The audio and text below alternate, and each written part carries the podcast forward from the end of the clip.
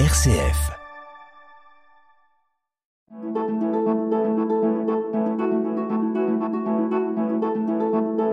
Itinéraire.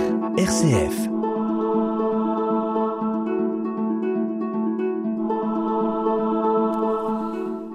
Mesdames, Messieurs, bonjour. Aujourd'hui, bah, c'est Michel Mudry qui vous, qui vous parle. Et je vais avoir le plaisir aujourd'hui de dialoguer pour vous avec un homme qui n'est pas un inconnu de notre station. Son itinéraire à lui s'inscrit dans la longue durée puisqu'elle débute au milieu du siècle précédent, au milieu du siècle précédent, c'est-à-dire au sortir de la guerre. Tout à fait. Mais pour remonter fort loin, ces expériences euh, vont, je crois, euh, éclairer des questions très actuelles, et même sur la guerre, laquelle semblait pourtant s'être éloignée de nous autres Européens, mais surtout sur la paix et la vie dans une société démocratique, bénéficiant des mannes d'un État-providence, institué justement au sortir de cette Seconde Guerre mondiale. Bonjour Christian Serin. Bonjour euh, Michel et bonjour aux auditeurs. Euh, J'ai l'habitude d'employer euh, ce terme. hein. Alors pour répondre à votre question, je dois dire que mes parents avaient qu'une idée en tête, c'est vous devez avoir une situation. Et moi qui suis né après-guerre, euh, en 45 pour être très précis, euh, suite d'ailleurs à une grosse difficulté pour mes parents puisque la maison était bombardée euh, le, au mois de mai 44, 49 morts, mais mes parents ont réussi euh, à survivre et donc euh, voilà d'où je viens dans une situation délicate, mais euh, nous allons en reparler bien sûr. Et oui, euh, c'est un acte, un peu un acte fondateur de votre euh, de votre fait. parcours, même si euh, il est inattendu ensuite. Et je peux dire quelques mots pour euh, accélérer un petit peu euh, ensuite notre notre échange. Euh, vous avez été euh, fonctionnaire principalement, mais à des postes euh, sensibles, 25 ans euh, dans la au système économique, dans l'économie, on va dire, le, droit de la concurrence, euh, et puis euh, une dizaine d'années à la Chambre régionale des comptes, enfin à la Cour des comptes, et à la Chambre régionale des comptes. Et je n'oublie pas des activités associatives dont nous parlerons euh, à, deux, occasions. Alors, j'ai une question à vous poser à propos de vos années de jeunesse, parce que je me suis un peu renseigné, évidemment. Bon, il y a une bizarrerie, c'est que vous, vous, vous, vous avez été euh, ajusteur-tourneur vers 15-16 ans. Vous avez fait une formation de d'ajusteur-tourneur, Tout à fait. ce qui ne prépare pas précisément euh, aux études économiques ou à la Chambre régionale des comptes. Vous m'avez dit que c'était un échec absolu, cette, euh, cette voie-là. Alors, on dit souvent que dans la vie, les échecs sont autant profitables que les succès. Euh, Avez-vous un message pour nos jeunes, nos jeunes amis aujourd'hui sur euh, compte tenu de cette expérience Alors, euh, tout à fait personnel, bien entendu. Euh, Je voudrais simplement dire que comment je me suis orienté d'abord.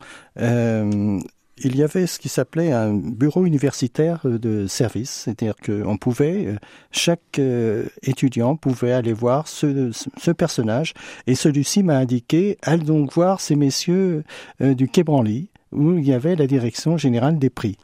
Voilà, alors c'est comme ça que les choses se sont enclenchées, mais pour répondre à, votre question plus directement, dans l'économie dans laquelle je me suis trouvé, il se trouve que, voyez-vous, je faisais je calculais les prix des voitures Renault, c'est-à-dire que j'avais la capacité, euh, juridique, euh, de fixer les prix euh, dans ce domaine ô Ah, mais combien là, vous- sensible. Vous anticipez, là, vous êtes déjà dans votre carrière. Oui, Mais- euh, tout, euh, mais au début de, de la carrière, Ouais. voyez. Donc, donc euh, c'est tout est-ce à que fait je peux me particulier. d'insister? Oui, C'est c'est le passage, comment dire, vous êtes allé vers des études de droit. tout à Et, fait. et comment vous êtes arrivé à, à, à, à cette à cet engagement dans ce dans le domaine économique quand même de la de la réglementation etc euh, de l'État ça, ça me semble quelque, un point très très important Oui, je suis passé d'ajusteur-tourneur à, à commercial, euh, financier. Pourquoi? Parce que j'avais un père qui avait une très grande connaissance de ces mécanismes économiques. Et à table, euh, chez nous, on parlait souvent économie, euh, ce qui fait que euh, j'ai pu bénéficier de cela. Et quand je suis rentré en quatrième commercial au lycée, après avoir fait un échec en industriel, puisque j'ai mis fin rapidement à la fonction d'ajusteur-tourneur, eh bien, je, je suis passé du blâme euh, à- à- aux félicitations, tout simplement. Voilà. vous avez trouvé, vous aviez trouvé votre vraie absolument. Absolument, Mais euh, là, l'influence, là, c'était le père, mais ça aurait pu être un autre modèle, un cousin, euh, ah oui, une tante, un oncle ou un ami. Familial. le milieu familial ça fait que finalement cette conjonction euh, de, de, de, facteurs euh, peut orienter une vie. Moi, je vous posais cette question, je, je, je m'excuse d'avoir insisté un petit peu, mais parce que ça me semble très emblématique de ce qu'il faut dire aux jeunes aujourd'hui quand ils sont inquiets euh, au, au, moment du bac ou même avant, et puis après, mmh. euh, sur leur devenir. Euh, on leur demande souvent parfois d'avoir des idées un peu trop tôt d'ailleurs sur le sujet, et la preuve, c'est que les idées très précoces, elles sont pas forcément les bonnes. Mais il faut quand même suivre des voies qui sont des échecs éventuellement parce que ça permet de rebondir et ça donne une expérience même de l'échec, ce qui est très important dans la vie. Donc euh, ça c'est quelque chose qui me qui me paraît euh, qui me paraît très important. Vous euh, voyez, je me suis je me suis arrêté lourdement, mais ça vous étonnera pas. À, je me titre suis tout à fait lourdement là-dessus, mais ça concerne quand même toute la jeunesse. Oui, à titre tout à fait particulier, à la Cour des comptes, nous sommes deux à avoir eu ce parcours. Ah non. Donc, euh, ah bon. nous ne sommes pas les seuls à avoir mis la main dans le cambouis. Ah voilà, c'est pour ça que vous pouvez ensuite euh, tout faire, mais on y reviendra. Itinéraire. Sur RCF. Itinéraire.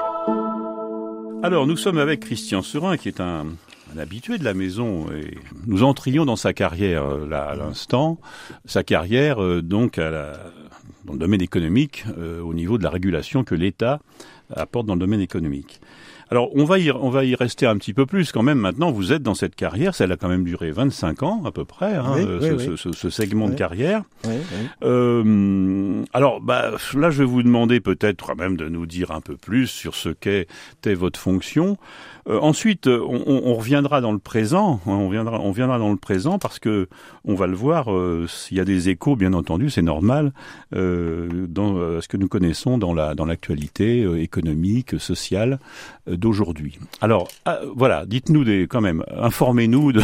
c'est un sujet un petit peu, disons, pointu. Enfin. Oui. Alors après avoir passé un certain nombre de concours, d'examens, il se trouve que je suis devenu commissaire des services extérieurs du commerce intérieur. Je ne sais pas si vous voyez, le, ça fait rire tout le monde lors de mon mariage, d'ailleurs dans la salle, parce qu'on se demandait d'où je sortais. Et je sors du conservatoire, comme aurait dit un, quelqu'un sur le milieu. Alors, d'abord, euh, comment j'ai pu trouver qu'il y avait cette direction des prix? Eh bien, c'est grâce à, à, ce bureau universitaire. Oui, vous, vous Donc ça, c'est une leçon puisque il semble que vous souhaitez fortement que les jeunes aient des indicateurs. Eh bien, le premier, c'est un de s'informer, deux de ne jamais hésiter à aller voir ailleurs que de, dans son ça, environnement oui. euh, étroit. Euh, nous sommes dans un domaine maintenant international. L'économie est, est une, un facteur important de la vie euh, mondiale, donc ce domaine est tout à fait particulier. Alors pour ce qui me concerne, euh, je vais simplement évoquer le rôle que j'ai eu dans les premiers contrôles, puisque j'ai contrôlé le premier carrefour construit dans ce pays, à Sainte-Geneviève-des-Bois. Et donc là, j'ai mis le doigt sur le fonctionnement de la grande distribution qui est un facteur important. Vous me direz pourquoi la grande distribution Parce qu'à l'époque, en 86, le gouvernement de Bérégovoy a décidé de faire en sorte que l'inflation, qui était de l'ordre de 14,2 en février 86. Ah ça, ça nous ramène à l'actualité. Enfin, ramène, ça nous amène, mais oui, ça veut dire à que une autre échelle, à 4% d'inflation, ouais. on est quand même loin de, de, voilà. de, ce qui se passait dans les années 50-60. Hein. Absolument. Et, voilà. Et donc la grande distribution, je l'ai examinée sous l'angle réglementaire et euh, à la suite d'une étude fouillée, entre guillemets, j'ai pu démontrer ce qu'était cette fameuse marche arrière dont tous les professionnels parlent sans trop savoir effectivement oui, ou dire ce que c'est. Dites-nous. Eh bien, c'est, je Vous dirais, avez 30 secondes. un, la facture, il y a des remises sur la facture, et deux, il y a des remises hors facture, c'est-à-dire des prestations de services qui coûte au producteur, mais le producteur, par exemple, est obligé d'aller euh, mettre ses produits dans les magasins, de faire un certain nombre de prestations qui coûtent cher et euh, qui sont naturellement pas rémunérées euh, par le distributeur. Vous voyez, donc tout ça, ça a été montré, démontré à la suite, je dirais, d'examens et d'enquêtes. donc l'enquête est une un métier difficile puisque là vous êtes euh, obligé de faire la transparence sur les prix et c'est un exercice euh, assez compliqué. Juste une question là sur euh, sur cet encadrement des prix. ils ont été très libérés, donc on est dans un monde tout à fait différent aujourd'hui. Absolument. À partir de 86, la libération des prix a été décidément décidée comme aurait dit le général de Gaulle, c'est-à-dire qu'on ne sommes pas revenus en arrière. C'est ça. C'est seulement 86. Ah, C'était l'alliance de, de l'or et de Balladur, ce qui est quand même extraordinaire. Hein. Les socialistes et, les, et, la droite s'y sont mis. Eh bien, écoutez. Bah, le mariage est contraire. On, va, écouter un morceau pour se respirer un temps quand même, et on va y revenir euh, sur cette question ardue. On va écouter un morceau que vous avez choisi, euh, donc une petite pause musicale.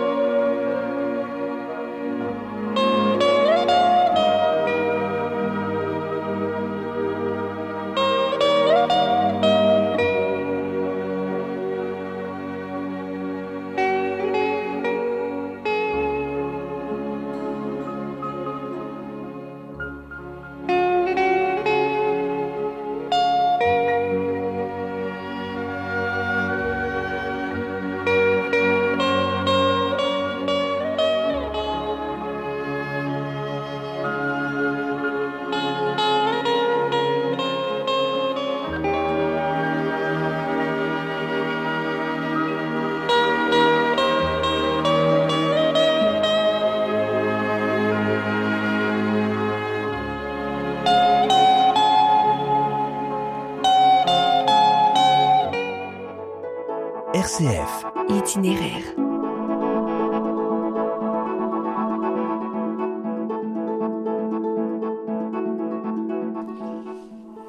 Eh bien, merci d'être euh, toujours avec nous sur des sujets passionnants que nous échangeons avec euh, donc Christian Serin.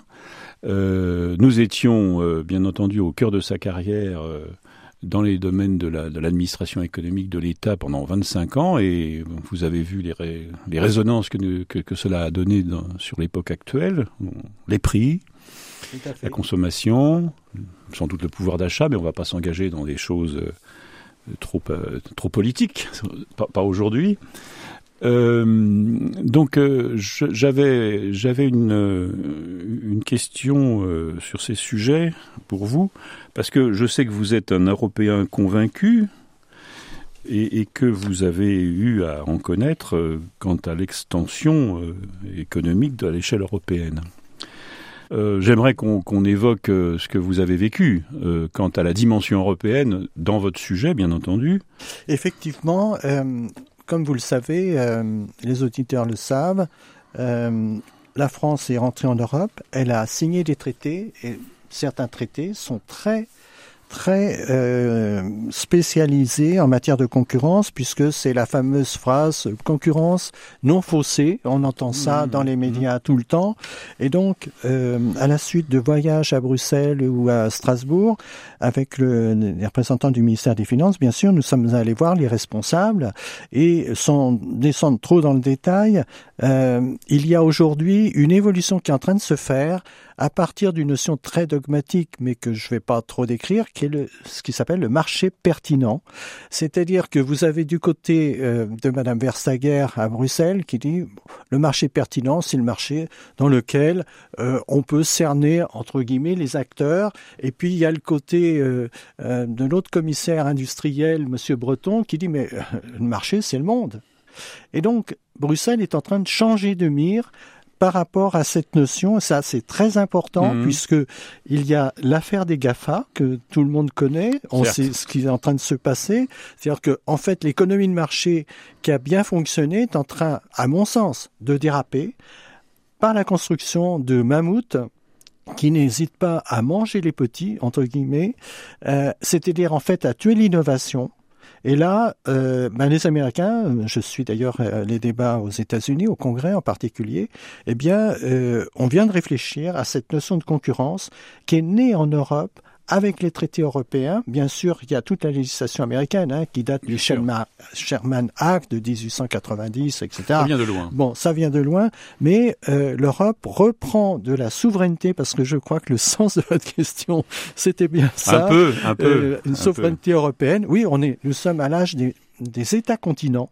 c'est ben très oui, important. ben oui, ben oui. Et donc l'Europe a à se distinguer par ses valeurs, mais aussi par son modèle économique.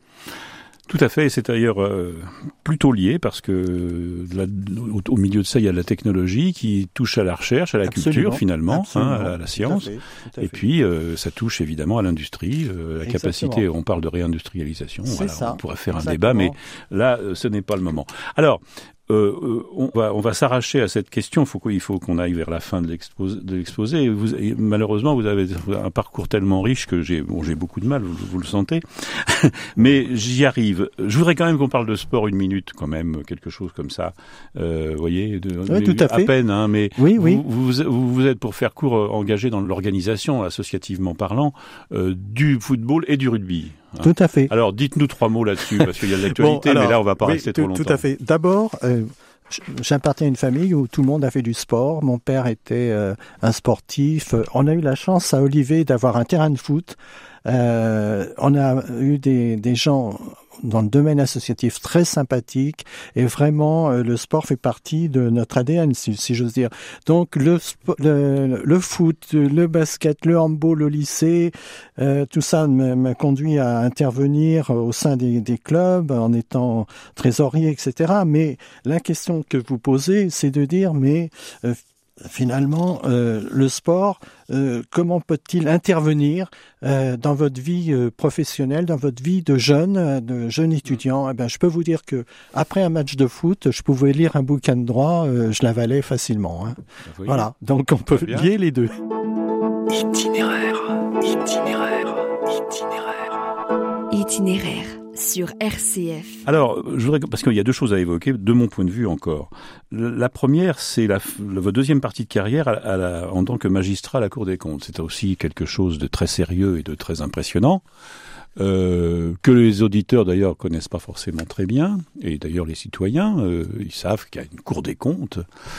Alors vous êtes passé presque dix ans hein, ben voilà, dans ces milieux. Euh, dites-nous, un petit peu quelque chose. Est-ce quelque chose qui, on entend souvent parler aujourd'hui plus qu'autrefois des rapports de la Cour des comptes. Les, journalistes en font volontiers l'écho. Les polémiques ont lieu euh, sur la base de ça par des journalistes ou des hommes politiques qui, évidemment, voilà, ne, en profitent. Euh, alors voilà, qu'est-ce que vous avez, est-ce que vous avez pu tirer de, ce- de votre expérience euh, sensible? Vous pouvez pas tout nous dire en plus. Non, non, je suis euh, magistrat honoraire et l'honorariat conduit à respecter toujours les règles de fonctionnement. euh, Et Dieu sait si à la Cour des comptes, ces règles ne sont pas qu'une règle, elles sont en pratique et au fond du droit. Alors, simplement à la Cour des comptes, d'abord, c'est une institution extraordinaire. Vous y rencontrez des gens d'une très très grande qualité. Par exemple, le président de la Banque de France, est un, ancien de la Cour des comptes. Mmh. Donc vous êtes je dis très modestement, vous êtes dans le haut niveau à, cet égard. Alors, vous me direz, mais les, Français, l'idée majeure, c'est de dire, ils font des beaux rapports, ça sert à rien. en gros, c'est ça. Alors, restons sur le plan démocratique. Euh, ce dont a besoin une institution, un pays, c'est la transparence. Ça, c'est très important. En matière financière, c'est d'autant plus difficile que tout est lié, renoué, délié. Enfin, il faut vraiment euh, s'y retrouver, si vous me passez l'expression. Et il faut savoir que le, la Cour des comptes contrôle les comptables et nous avons un réseau du trésor public certainement un des meilleurs du monde. Et c'est pas euh, une petite euh, phrase en l'air. C'est ça veut dire que nous sommes capables dans ce pays de recouvrer l'impôt grâce au trésor public. Et ça veut dire que les pays qui nous prêtent savent que nous pouvons rembourser et nous avons les moyens du remboursement à travers ce réseau de trésoriers que contrôle la Cour des comptes. Et c'est pas des contrôles en l'air encore une fois. Euh, il y a des suites euh, souvent lourdes pour les comptables qui n'ont pas fait leur travail correctement.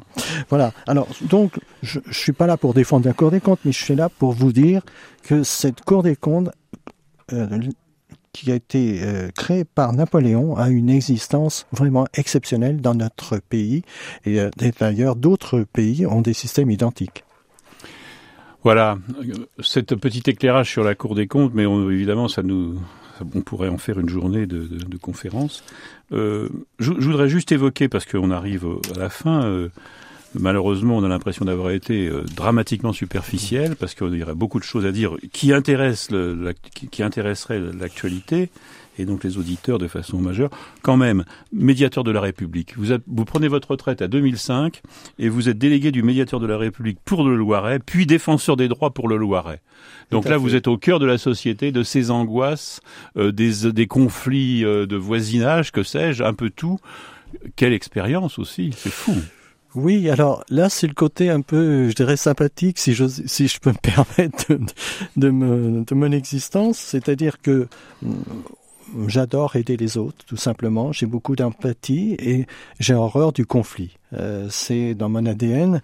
Et l'ADN du médiateur ou du délégué du défenseur des droits, eh bien, c'est le compromis, c'est-à-dire la médiation. Alors, on pourrait développer, nous l'avons fait d'ailleurs dans notre émission Vos droits, mais la médiation dans notre pays, c'est l'articulation enfin euh, des intérêts divergents, mais qui sont ramenés par une autorité, qui est le délégué ou le médiateur de la République, afin de résoudre les difficultés pratiques euh, que rencontrent beaucoup de Français. Vous savez, j'avais trois plaintes par jour. Hein.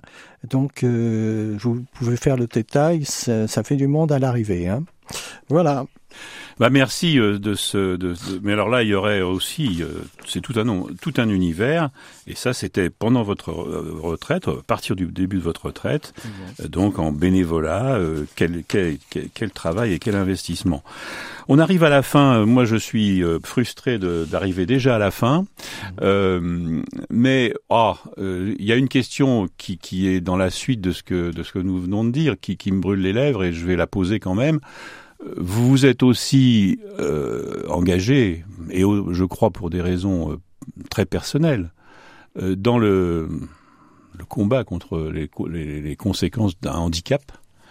Et juste trois mots pour, euh, pour, pour, pour conclure notre entretien, parce que là, on est au, au cœur de l'humain, de l'humain, de l'humain.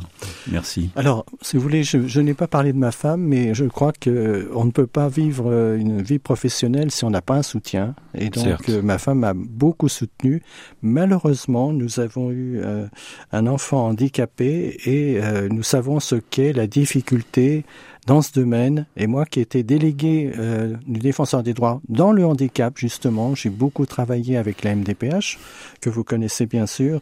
Et ce que je peux regretter, c'est euh, le fait que tout est trop technocratique. Euh, et ça, euh, si on veut faire du détail, on tombe dans la mhm. technocratie et Dieu sait si j'en ai connu. voilà. bah écoutez, on va, on va, on va, on va être obligé de terminer sur ce, ce, message, mais après tout, il parlera à pas mal de monde, même s'il ne faut pas euh, en abuser toujours. Mais je suis tout à fait d'accord avec, euh, je serais assez d'accord avec cette conclusion. Et puis après tout, peu importe. Vraiment merci Christian Serin. Je vous en prie. Et bonne continuation.